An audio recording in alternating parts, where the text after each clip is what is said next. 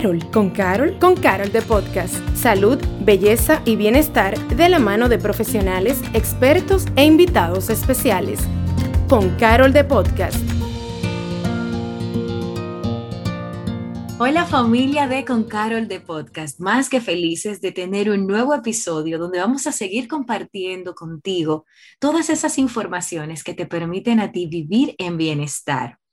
Y si bien es cierto que vivimos en el trópico donde el verano es eterno y el cuidado de nuestra piel, especialmente el uso diario y correcto del protector solar, debe formar parte de nuestra rutina diaria en verano, porque las temperaturas alcanzan su máxima potencia, los rayos del sol se intensifican aún más, por eso debemos reforzar el cuidado de nuestra piel y asegurarnos de seguir rutinas adecuadas para que estos factores influyan lo menos posible en nuestra piel.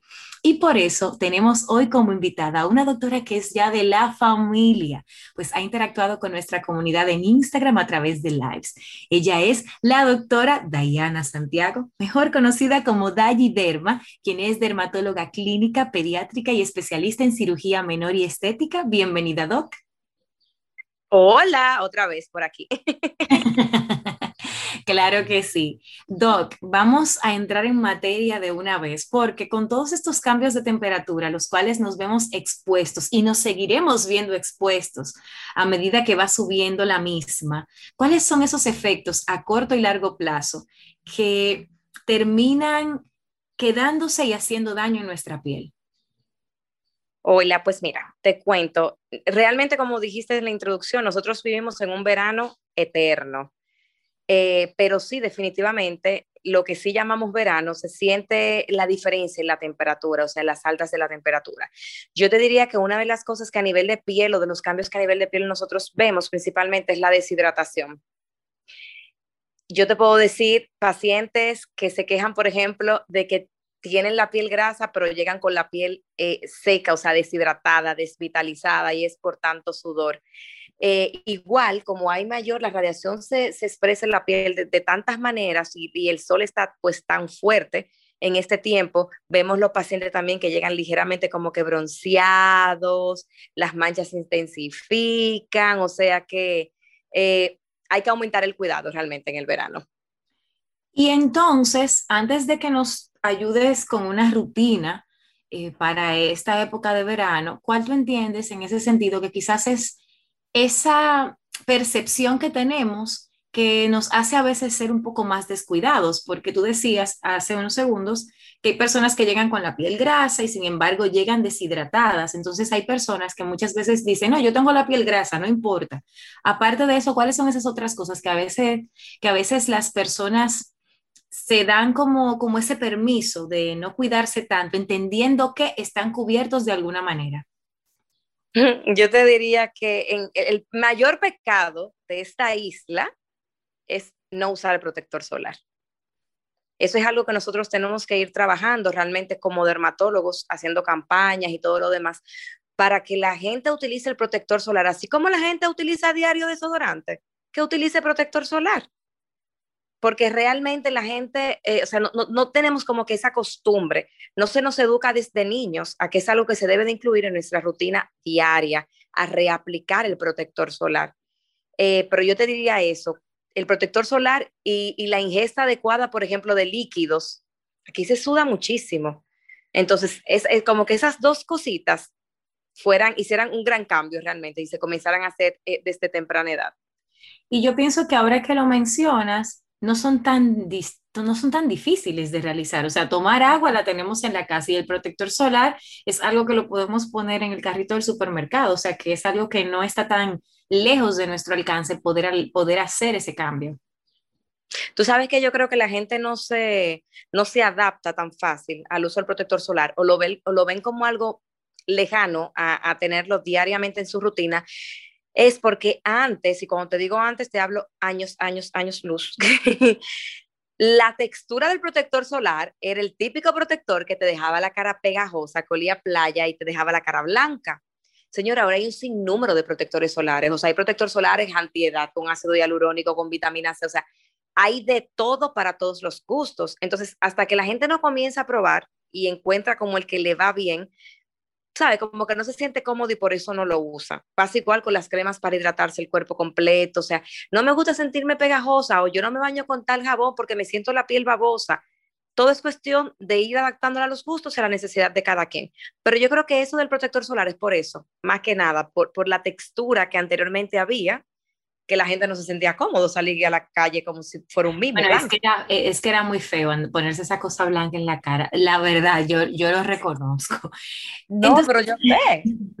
Entonces, Doc, ¿cuál sería una rutina ideal para la época de verano? Dependiendo de la necesidad de cada paciente, pero algo como que básico, yo te diría un limpiador. Eh, si no vamos a basar, o sea, vamos a hablar de la cara, más que nada yo te diría eh, que hagamos de la cara, pero también si podemos incluir dos o tres cositas para el resto del cuerpo, porque también es otra cosa que yo noto. Y es que muchas veces nosotros nos enfocamos en la cara, pero por ejemplo, hay algunas personas, y yo soy una de esas, que nuestra piel del cuerpo pasa muchísimo trabajo. Y para yo a veces encontrar lo que yo necesito, yo tengo que empeñarme. Entonces es porque casi siempre el cuidado que que la mayoría de las marcas y empresas y demás, como que se enfocan solamente en la cara, pero la cara es solamente una cuarta parte del cuerpo, queda todavía un montón de piel, porque, ¿por qué hacerle caso? No sé. Entonces, vamos a ayudar a la gente como yo que necesitamos. bueno, mira, eh, eh, pero sí, te voy a comenzar por la cara para seguirte con el cuerpo. Yo te diría eh, tres cositas básicas un buen limpiador, nosotros utilizamos mucho los que se llaman Sindet, que son sin detergentes. Mientras menos espuma hace un limpiador, un jabón, por así decirlo, eh, es menos abrasivo a la piel. Y esto no quiere decir que no te limpie o porque no te haga espuma, nada que ver. El caso es que no te altera el pH normal de la piel y por lo tanto va a provocar menos cambios. Entonces, un limpiador adaptado a tu piel. Si tu piel es grasa, un limpiador para piel grasa. Si tu piel es seca, pues uno que sea ya más a base de crema agua termal ahora para verano, para reaplicarla varias veces al día. El agua termal es antiinflamatoria, te refresca y te hidrata. Eh, un buen protector solar. Y con esto, ojo, no es ponértelo en la mañana y olvidarte el día entero de que el protector solar se quedó en la cartera hasta el día de mañana. No. Independientemente de la marca, los protectores solares pierden efectividad cada dos horas. Entonces, pero si uno se maquilla, doctora, porque es que espérate. Es que hay de todo para todo. Sí, pero, pero, pero, pero vamos a hablar. Yo me maquillo a las 8 de la mañana, me puse todas mis cosas, me puse mi protector. Dos horas después, ¿cómo yo me hago? Mira, hay protectores solares en forma de base, hay protectores solares en polvo, en spray, o sea, dependiendo de la necesidad de cada quien. En mi caso, por ejemplo, yo me maquillo nulo casi, más que corrector de ojeras y ya. Y por lo tanto se me hace más cómodo poner un protector así como que en gel y ya, o me pongo algo con un poquito de color. Pero mira, hay bases con protector solar, o sea, hay protectores solares que son base en polvo. Lo que sí yo le digo, por ejemplo, a los pacientes, dime tú a alguien que trabaja en un banco que yo le diga, sí, te tienes que reaplicar ese protector solar blanco, así, pegajoso, cada dos horas. No, yo te digo, vamos a ponerte uno, el primero, o sea, la primera capa que te pongas, suficiente cantidad para que las veces que te reapliques lo puedas hacer, por ejemplo, con uno que es en polvo, en brocha. Ok, entonces lo que entiendo es que podemos hacer una combinación de dos tipos distintos de protector. Uno que sea en gel o líquido, que sé que uno se pone con la base, con todo este proceso que uno se hace, y ya luego más tarde, cuando ya toque la reaplicación, en vez de uno hacerlo, con ese mismo protector ya usar uno que sea complementario al maquillaje en el caso de las mujeres, porque en el caso de los hombres, pues se pueden poner su protector normal. Exactamente. Y si, por ejemplo, tú no utilizas base, porque de hecho hay CC Cream, todo eso que es protector solar, si tú no utilizas una base muy pesada, tú te puedes reaplicar el protector solar original, difuminarlo bien y te retocas con un poquito de polvo. Y el maquillaje, a menos que tú tengas un maquillaje súper profesional, no, no, se te porque, No, porque no, no, realmente normalmente es como más bien en esos casos que es un maquillaje ligero como para salir a la calle, porque también alguien que está demasiado producido con un maquillaje profesional se va a ir con lo que tiene, porque ya si le pone cualquier otra cosa encima, pues sabemos que no. Entonces, hablamos me Faltó el cuerpo. Ah, me faltó el cuerpo. el cuerpo, exacto. Hay otra cosa, por ejemplo, también, antes que, que se me olvide, Para, para el verano, que se debe de agregar a la rutina y que yo agrego mucho y me gusta bastante, son los antioxidantes tópicos, tipo vitamina C. Porque el antioxidante que yo pongo en piel me potencializa el efecto del protector solar. Entonces, eso vamos a explicarlo mejor para una gente como yo que no entendió. Te digo, la vitamina C, la vitamina C tópica, o sea, ya viene en crema, viene en, en serums, en gel, diferentes texturas. Es un antioxidante sumamente buenísimo y potente para la piel. Porque yo necesito un antioxidante para la piel, porque recuerda que la radiación ultravioleta que me genera en la piel, o sea, Sí. Te lo pongo de forma básica, me oxida la piel, me genera radicales libres. Entonces, si yo evito, yo pongo como que un escudo entre, entre esas radiaciones y mi piel, aumentando la protección con el, o sea, con el protector solar, pero encima, debajo de eso yo pongo algo que me potencialice el efecto del protector, como que me lo refuerza, pues es mucho mejor. Yo utilizo mucha vitamina C para el verano. Pero yo tengo una duda ahí y vuelvo y pregunto, porque yo en alguna oportunidad llegué a tener vitamina C y, y, como que se me había explicado que la vitamina C no se podía usar en el día. Entonces lo que quiero es entender si, cómo, cómo, cómo sería ese asunto. Bien. Depende de la molécula, de qué tan estable sea la molécula. Yo no sé si tú has escuchado que te dicen, mira, ah, prepara un jugo de China, pero te lo tienes que beber de una vez, porque si no, ya, perdió sus propiedades. Eso es cierto la vitamina C se oxida muy fácil al, entrar en contacto con el ambiente. De hecho, si observas, muchas de las vitaminas C que están en el mercado vienen en frasquitos color ámbar o metálicos para, para protegerse de la luz y te dicen que la guardes en un lugar donde no haya mucha luz, donde no le dé el sol. Sí, pero hay otras moléculas que sí toleran que se pueda utilizar en el día porque no se desintegran tan fácil, no se oxidan tan fácil. Hay muchísimas líneas de laboratorio que ya la, llevan eh, y sí, te permiten utilizarla tanto en el día como en la noche, pero no, no todas, no todas. Depende mucho del, laboratorio. Entonces, del cuerpo. Entonces, para el cuerpo, igual, eh, un limpiador que no sea tan abrasivo. O sea, vamos a sacar de la cabeza de la gente de verdad que el jabón de cuava es para el cuerpo. Yo soy anti jabón de cuava eh, nivel Dios. o sea, el jabón de cuava usted lo compra donde venden el detergente. Por lo tanto, usted lava la ropa con eso, no lave su cuerpo. Yo le digo al paciente, imagínate que tú lavas la cara con un jabón tan abrasivo, al momento yo le digo sonríe, no hay forma. Eso se llevó todo. Entonces, no, eso vamos a sacarlo de nuestra mente. Igual, acostumbrar a bañarse con un jabón antibacterial no hay que hacerlo. Usted utiliza un jabón suave, un jabón que no altere el pH de tu piel. Es un jabón, un jabón que no te altera el pH, es un jabón que te va a proteger de tu poder, o sea, infectarte de cualquier bacteria, porque tú estás manteniendo como que el manto ácido normal de tu piel para que no se te pegue nada. En ese sentido. Y te diría también la hidratación, ya sea con cremas, y no abusar de exfoliar la piel, que a veces por exfoliar tanto lo que hacemos es daño. Pero en ese sentido, y volviendo atrás un segundito al jabón, porque lo que pasa es que también hay que reconocer que a pesar de la gran cantidad de información que hay allá afuera, aún así hay cosas que no son tan comunes que se hablen. Y una de las que yo me encuentro más novedosas en esta conversación es el tema de esos jabones antibacteriales no, busca un jabón suave por la pH y todo lo que tú comentas. Entonces, para, ¿qué tan fácil o cómo tú recomiendas a una persona cuando vaya a buscar ese jabón, qué debe, qué debe ver en la etiqueta? Porque realmente no es tan simple para nosotros los que no tenemos esos conocimientos a veces ver una etiqueta y entender lo que necesitamos, sobre todo con la gran cantidad de información y de productos que hay en la calle? Mira, mientras más, el jabón es una sustancia que lo que va a arrastrar grasa, ¿verdad? Para limpiar, es como el champú. Es como un surfactante.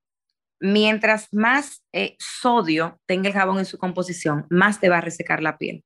Mientras más espuma haga, también igual te reseca muchísimo. Eh, el olor, también influye mucho. Cuando tú ves que un jabón, wow, que huele fabuloso, así súper fuerte. Señores, yo te voy a poner el ejemplo. Hay gente que tú, tú llegas a una casa y tú te das cuenta que alguien se está bañando por el jabón, por el olor tan fuerte. Son jabones que te tienden a resecar la piel, alterarte mucho el pH, que se encuentran muy distantes. Y si aparte de eso, por ejemplo, yo le agrego una sustancia eh, antimicrobiana, o sea, tu, tu, piel no es un microbio constante. no sé si tú me entiendes. O sea, hay bacterias en la piel que tú la necesitas que viven ahí y se reproducen si en algún momento te baja, una, te baja la defensa, o sea, pero en condiciones muy específicas. Entonces, si constantemente tú, tú estás bañándote con jabón antibacterial, por ejemplo, tú estás arrastrando con la flora normal de tu piel. Claro. Entonces, volviendo al protector solar, ya hablamos de la importancia de la reaplicación y las estrategias para esa reaplicación. Sin embargo, ¿Cuál es la diferencia entre un físico y un químico en el caso de los filtros solares? ¿Y cuál, en tu opinión, es más recomendable? Mira, no hay uno que sea mejor que otro. Lo que sí cambia va a ser su composición. ¿Y en qué yo me baso para indicarlo a un paciente? Por ejemplo, si es un niño, yo voy a preferir protectores que sean físicos o minerales. Si es un paciente, por ejemplo, con una condición dermatológica que, tenga piel sensible, dermatitis atópica, que sufra de eczema, yo me voy ahí por los que sean como que más nobles a la piel. Y esos son los físicos o los minerales, que están hechos básicamente de dióxido de titanio y óxido de zinc. Y estos actúan creando una pantalla, o sea, no se absorben, por eso provocan menos alergias. Ellos crean como un escudo entre la piel y, el, y el, la radiación ultravioleta y lo que hace es que refleja la radiación y así no, no penetra la piel. Entonces, una persona a la hora de ir a comprar o buscar ese protector solar, ¿cómo identifica cuál es el físico y cuál es el químico? Ajá. Entonces, los, el, el, físico, como te dije, siempre lo va a decir, o es un protector mineral o es una pantalla, siempre lo dice y va a tener esos dos componentes principales, óxido de, y dióxido de titanio. Pero entonces los químicos, aquí ya tenemos otros componentes y a diferencia de los anteriores, yo no sé si tú has escuchado, y discúlpame que me aleje un poquito del tema, que te dicen, te debes de poner el protector 20 minutos antes. Sí. Ah, bueno, es básicamente por eso, porque el protector solar químico necesita reabsorberse en piel para comenzar a actuar. Ok, el físico es como una pantalla, tú te lo pones y funciona porque es como, si pones, es como que tú te estás poniendo un plástico, salvando las distancias. Exactamente. Es como si te estuvieras poniendo algo ahí y que ya está haciendo el efecto de inmediato. En cambio, el químico tiene que entrar en contacto con la piel y hacer un proceso químico, una mezcla entre mi piel y el producto para que tenga la reacción que yo espero de protección. Exactamente. Oxibenzona, hay muchísimos componentes pero te voy a decir algo, en la actualidad ya muchos tienen, o sea, tienen varios, o sea, tú, tú encuentras protectores solares tanto con componentes eh, eh, químicos como físicos.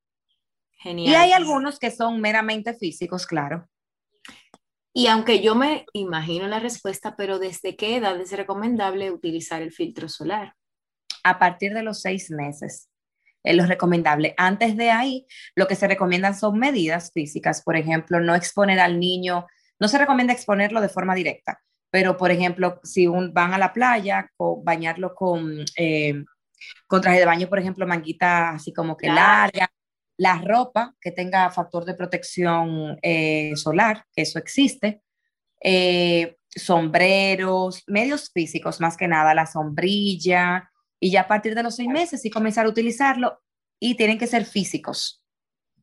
Entonces, habiendo hablado ya de todo, como de este cuidado y de lo ideal, ¿cuáles son esas principales afecciones que puede sufrir la piel por no tener un cuidado adecuado, especialmente en esta época? Mira, el sol, así como nos beneficia, también nos hace daño en exceso. Eh, de lo que tan la gente se queja, mira que tengo una arruguita por aquí, que tengo esta mancha por acá. La gente no se, no se imagina lo difícil que es tratar una mancha. De verdad, o sea, no, hay pacientes que tienen 20 años con un melasma y, llegan donde ti esperando como que uno haga magia con todo el sol que se ha acumulado, o por ejemplo el fotoenvejecimiento, las arrugas, la piel se va poniendo más delgada, va perdiendo flacidez. Y claro, te lo dejo de último no porque es el más importante, el menos importante, sino porque quiero que se grave el cáncer de piel. Sí, claro, sobre todo porque la, la, piel es el órgano más grande que tenemos, lo que pasa es que no sabemos. Exactamente. Y, y, cuando te hablo de cáncer de piel, a veces la gente piensa solamente, no, que es algo muy circunscrito y para nada. Por ejemplo, el melanoma, que no es meramente o exclusivamente un cáncer de piel, es algo que puede ser mortal. Claro. Y es mucho y es en gran medida por la cantidad de sol que se va acumulando. Y si supieras que cuando un paciente desarrolla cáncer, no es por el sol que ha tomado, por ejemplo, me llega un paciente a la consulta de 60 años, no es por el sol que ha tomado en los últimos 20 años, todo lo contrario, fue el sol que tomó durante sus primeros 20 años de vida. Ok, ¿y hay alguna forma de revertir eso eh, mientras no, o sea, como que si todavía tú no tienes ninguna señal de nada, tú puedes ¿Qué puedes hacer para revertir eso, esos 20 años iniciales de tu vida? Mira, la piel tiene memoria. Entonces, realmente yo te diría así como que revertirlo por completo no, pero sí tal vez retrasar la aparición, porque es un daño que es acumulativo. Ok. Eso se va acumulando, se va acumulando, se va acumulando. Y si yo te diría comenzar a implementar eh, protector solar, eh, de protector solar de amplio espectro, o sea, eh, como que aumentar las medidas, evitar la, evitar la exposición solar de las 10 de la mañana a las 4 de la tarde, sombrero de ala ancha, la ropa, el uso de antioxidantes, como que esas medidas, pero ya eso fue un daño que se acumuló, ya eso pasó y va a dar, y va a pasar factura a la larga, o sea que. Bueno, entonces, habiendo dicho eso, hablemos y regresemos a los bebés y a los niños.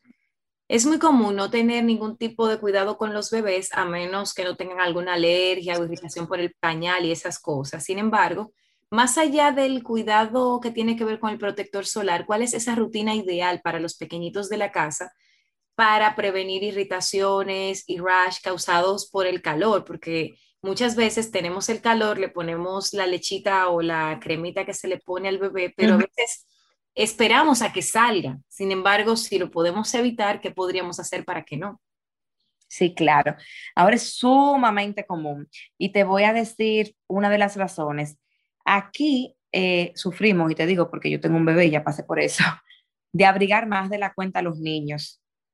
Eso recién nacido, uno le pone esa ropa de lana y después lo pone con una colchita y con una frazadita, o sea, y eso hace que las glándulas sudoríparas, que es por donde se supone que salga el sudor, se congestionen tanto que en lugar de salir hacia afuera de la piel, se rompe el conducto y el sudor cae dentro. Y por eso ocurre como que lo que la gente comúnmente le llama como que ese sarpullido, que no es más que una miliaria.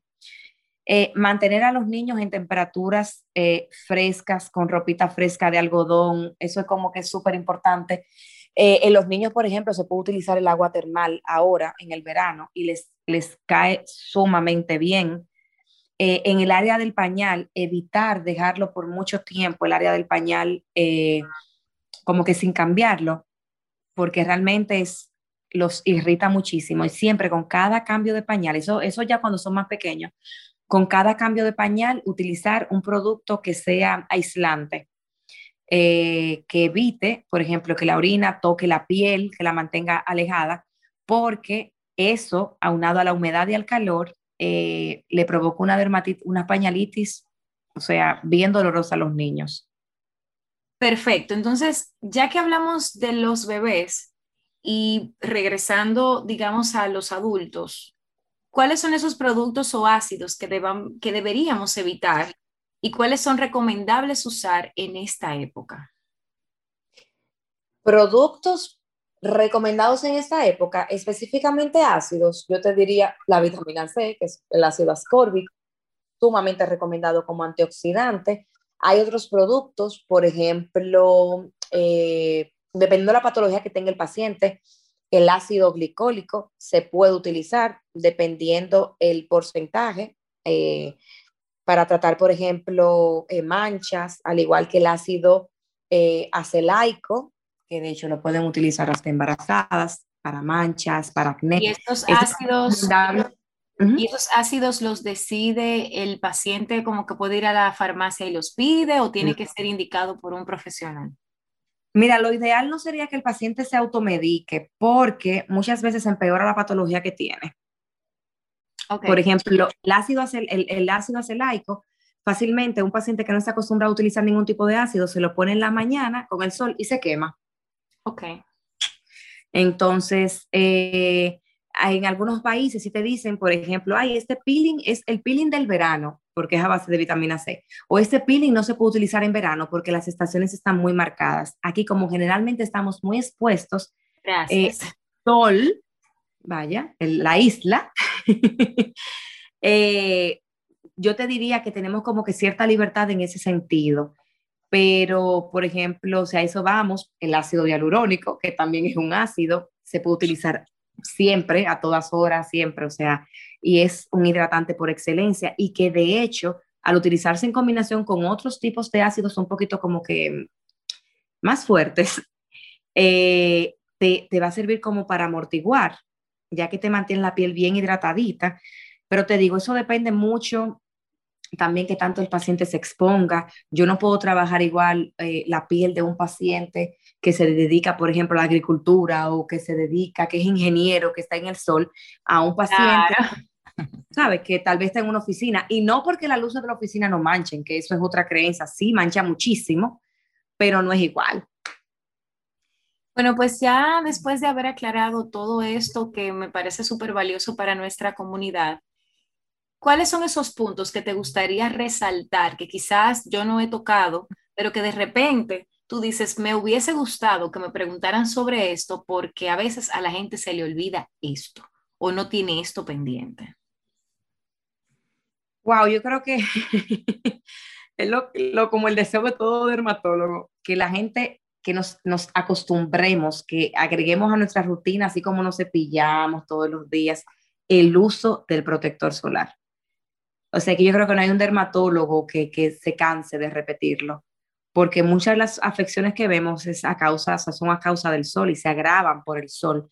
Pero yo te diría eso, encontrar el protector solar que se, se, se adapte a tus necesidades, que te enamores de ese protector solar, que lo reapliques, a veces igual la gente me dice, doctora, pero que me tengo que lavar la cara cada vez que me voy a poner protector solar. Pero también yo tengo una duda que me acaba de surgir y estamos en pleno cierre. Nos enfocamos en el protector solar que va a la cara cuando vamos a trabajar, sin embargo, volvemos al cuerpo. ¿Qué pasa con el cuerpo? Porque normalmente los protectores solares, no voy a decir que vienen solo para la cara, porque no es el caso, pero uno como que la información que recibe es ponte protector solar y es como en la cara el asunto. Sin embargo, el cuerpo anda silvestre por ahí, entonces... Mira, lo que pasa es que se le hace mucho énfasis a la cara, porque es la que primero recibe la, radiación. Por ejemplo, yo puedo tratar un carcinoma vasocelular, que es un tipo de cáncer en manos, por ejemplo, pero yo te puedo decir que el 90% es en nariz, en orejas, que esa es una parte súper olvidada cuando nos aplicamos protector solar. Cierto. Eh, sí, es verdad. Uno solamente se pone como desde aquí para acá, porque uno como que el cabello. fácilmente, como que la nariz en los cachetes y ya. me da culpa, yo hago eso, yo me lo pongo como que por aquí, pero a mí la oreja no. No, exacto. Y hay muchísimo cáncer de piel en esta zona, porque se hace mucho énfasis en la cara, porque regularmente, recuerda que la, la ropa te protege. Entonces, o el paciente utiliza jean o anda con un pantalón largo, aquí arriba, por ejemplo, el tórax, uno no anda súper escotada siempre uno anda con, o con una camisa. O no deberíamos. No deberíamos. no, porque con este calor tú sabes que también hay mucha exposición, entonces debemos cuidarnos un poco. Sí, pero claro, claro. Entonces, ¿sabes? Es más por esa parte, pero el protector que te pongas en cara no quiere decir que no lo utilices en piel. Exacto. Lo que ocurre es en, piel del cuerpo. Si uno se lo pone en la cara, perdón, y, y uno se y anda escotado, también recomiendas que ese mismo protector uno lo use en el área del escote, por lo menos en el caso de nosotras las mujeres. Y cuello, de hecho, yo cuando lo indico lo pongo cuello para arriba, o sea, tú no puedes tener la cara de un color y el cuello de otro. Mira lo que ocurre como generalmente uno pone una rutina en cara a base de ácidos y de productos muy específicos, uno trata como de ser un tanto más cuidadoso con el protector que utiliza en cara. Como el cuerpo, el resto del cuerpo es una zona tan extensa, tal vez a ti no te interese tratar o tú no tienes mancha en los brazos, pero sí en la cara y el protector que yo te pongo en la cara, que es de este tamaño. Gracias. Exacto. Y que viene con un producto despigmentante específico, yo prefiero aprovecharlo en cara y ponerte en el cuerpo uno que sea, por ejemplo, en spray. Exacto, de esos que son más relacionados. Claro, que son grandotes y que uno se lo pone. Exactamente. Pero es básicamente por eso, no porque en el cuerpo uno no le dé uno no le dé prioridad. Lo que pasa es que generalmente, por ejemplo, cáncer de piel y todo eso es más en cara. En zonas fotoexpuestas, por ejemplo, en mi caso, yo el mismo protector que me pongo en cara es el mismo que me pongo en dorso de manos. Genial. Pues habiendo tenido esta gran conversación con la Superdoc, agradecerte a ti por escuchar con Carol de podcast. Ya sabes, investiga bien, enamórate de tu filtro solar crea una rutina sostenible para ti, para que desde hoy en adelante no solo tú te pongas el protector al inicio de tu día, sino que te mantengas usándolo cada dos horas, así tengas que combinarlo. Si no sabes cuáles son los que te convienen, busca ayuda, ve donde un dermatólogo, ve donde la doc o donde alguien que te pueda orientar. ¿Para qué? Para que estos meses del verano sean para tú disfrutar y no para que tengas situaciones que después, como dijo la doc, la memoria de la piel te lo cobre. Con esto nos despedimos agradeciéndote como siempre el favor de tu sintonía y por supuesto nos vamos a volver a escuchar muy pronto en un nuevo episodio de Con Carol de Podcast. Gracias por acompañarnos a Con Carol de Podcast. Nos escuchamos en un próximo episodio.